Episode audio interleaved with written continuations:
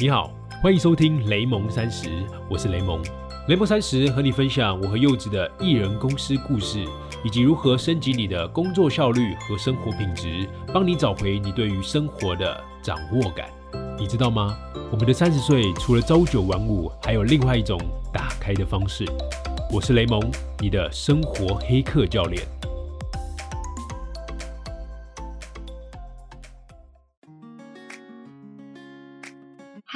大家好，我是柚子，欢迎回来。柚子说，上一集啊，我跟大家分享了情绪攻击，就是在说我和雷蒙是如何用正确的心态去面对别人的恶意攻击的。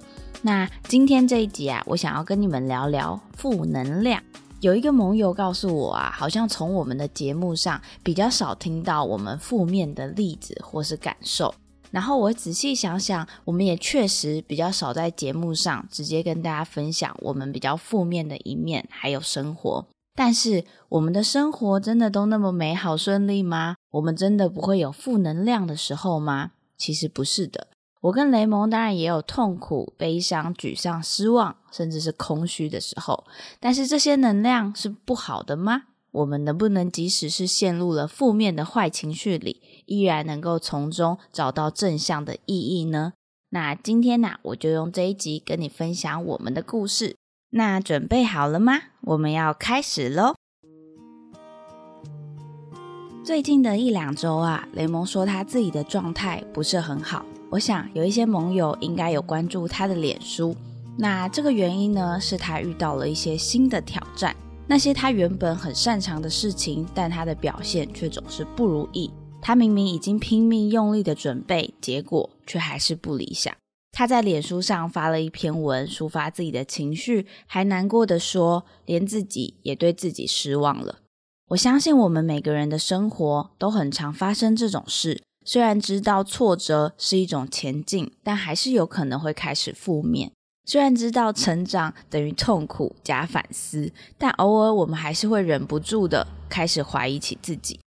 雷蒙跟我说，他好不喜欢这样，觉得自己好废、好糟糕，努力的还不够，做的也还不够好，甚至还开始问我，这样的他是不是根本不值得继续留在舞台上。我一直都觉得，无论是正面的情绪，或是负面的情绪，其实都是我们的一部分。我告诉他，好好的发泄，把这些情绪记录下来吧。如果人的一生只能感受到快乐、开心，整天都嘻嘻哈哈的，那还算是个完整的人生吗？我不觉得我自己是一个会安慰别人的人，但是很特别的是，我身边的朋友，从高中啊、大学，甚至是毕业后，有一些同事。都会蛮喜欢跟我分享他们的负面感受。我认为我们必须先知道，拥有负面的情绪本来就是一件超级正常的事情。先了解这件事，我们才能好好的来面对它。这边啊，我先来跟你分享个小情境，看看你听完会是什么样的感受。当你听到地震、车祸、台风或是班机延误的时候，你的下意识会觉得这是个负面的消息，还是正面的消息呢？我们生活中啊，其实每一天都在由各种正面与负面的事情所组成，但事实上这只是个负面的事实，而不是负面的消息哦。地震了，但新闻说震央离我们很远，我们都没事。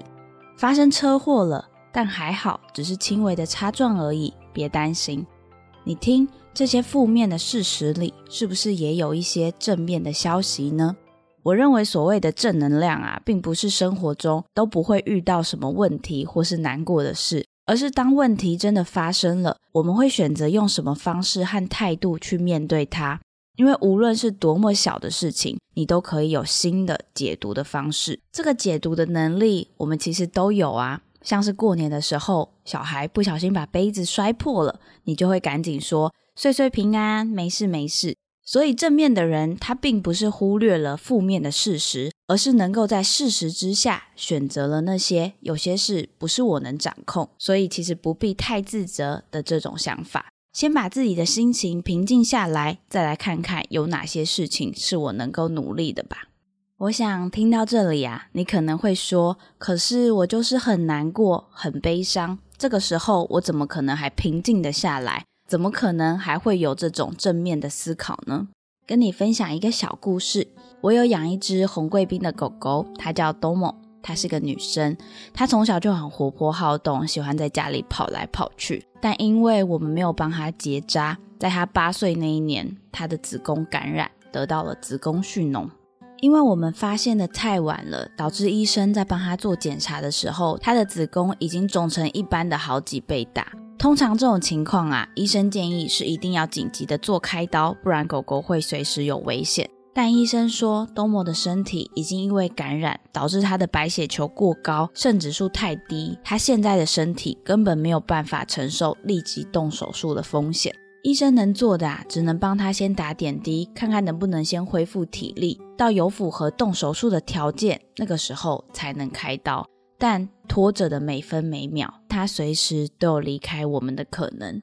那几天呐，我真的很难熬。他在小诊所待了几天，还是没有好转。于是我决定转院，我带他去台大的动物医院。我想说，我要帮他看最好的医生。但我永远记得带他去台大医院看诊那天，医生开口对我们说的第一句话。他说：“我可以帮多摩开刀。”但是你们要做好只有五十趴成功的心理准备。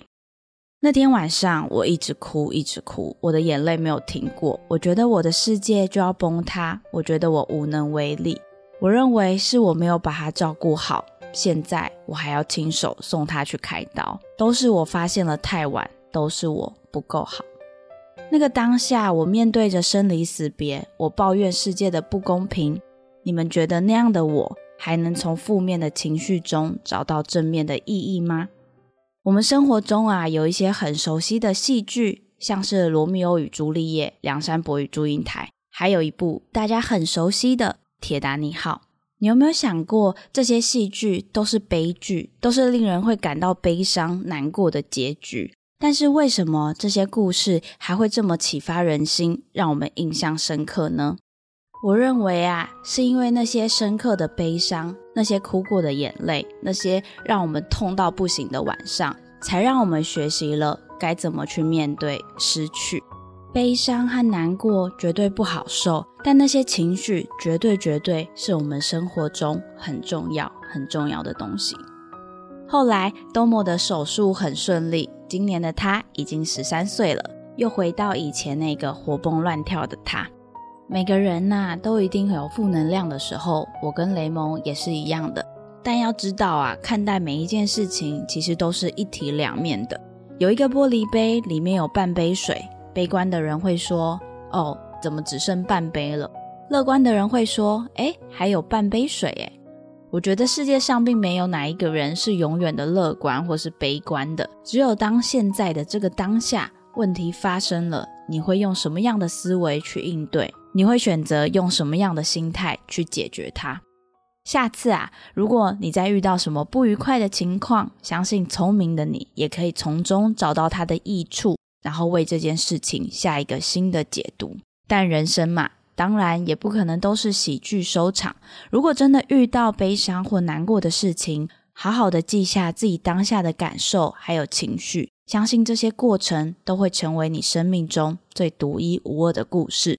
那如果你真的想要找一个人聊聊，释放你心中那些负面的感受的话，我也很欢迎你来私讯我，跟我谈谈心，分享你的故事给我听哦。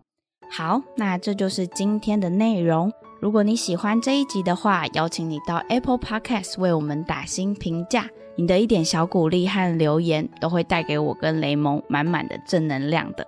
那你也可以到脸书搜寻雷蒙三十，加入我们的脸书社团，或到 IG U E Raymond Y U I R A Y M O N D，可以看到我跟雷蒙私底下比较不一样的一面。